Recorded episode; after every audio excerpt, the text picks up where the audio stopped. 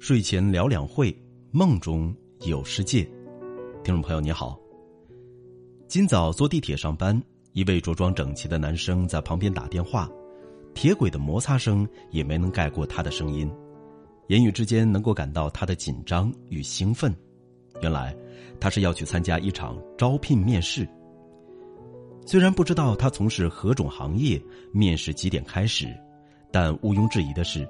在今天上午的十三届全国人大三次会议开幕会上，政府工作报告派发出的许多民生大礼包，都与这个地铁上的普通人息息相关。今天，我们就从两会里的民生聊开去。翻开政府工作报告，亮点十足。这是改革开放以来最短的一份政府工作报告，也是民生关切十分突出的一份发展愿景。看成绩，二零一九年居民人均可支配收入超过三万元，义务教育学生生活补助人数增加近百分之四十，高职院校扩招一百万人。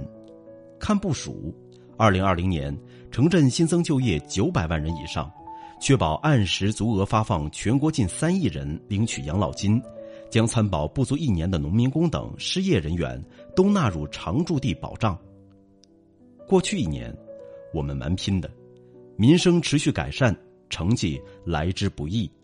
遭遇疫情的今年，我们蛮难的，保障和改善民生，必须把底线兜牢。何谓民生？近代一位政治家说：“民生就是人民的生活、社会的生存、国民的生计、群众的生命便是。”普通人的民生感受或许更直接一些。前不久，表弟初到上海，新工作是给客户提供房屋设计咨询，生活刚刚起步，民生对他来说就是工作稳定，多开几单。同在上海的表妹从事旅游业，受疫情冲击较大，领着部分基本工资，等待行业的春天。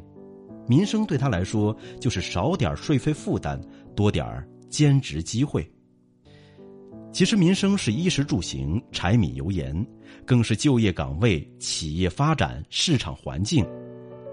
疫情影响之下，保障民生，就是要稳住上亿市场主体，稳住千万人的就业饭碗，千方百计渡过难关。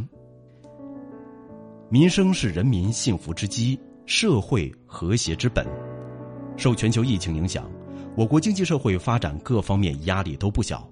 在做好过紧日子准备的同时，应该认识到保障和发展民生只有连续不断的新起点，该花的钱要花，该做的事要做，一点儿都不能少。中央财政补助地方专项扶贫资金安排一千四百六十一亿元，中央财政安排就业补助资金五百三十九亿元，中央财政困难群众救助补助资金安排一千四百八十四亿元。中央财政城镇保障性安居工程补助资金安排七百零七亿元。透过今年的中央和地方预算草案，足见什么是再紧都不能紧民生，既尽力而为，又量力而行，既精打细算，又精耕细作，民生红利才能持续释放，人民才能有更多获得感、幸福感、安全感。民生要保。发展更要稳，民生稳则人心稳，人心稳了，发展就会更有信心的支撑，力量的汇聚。这几天下班回家时，发现小区附近有了明显变化，房屋租售信息牌立起来了，水果超市摆出来了，个人零售的土鸡蛋也码放的整整齐齐，烟火气升腾起来，人们灼热目光里闪动着千行百业的希望。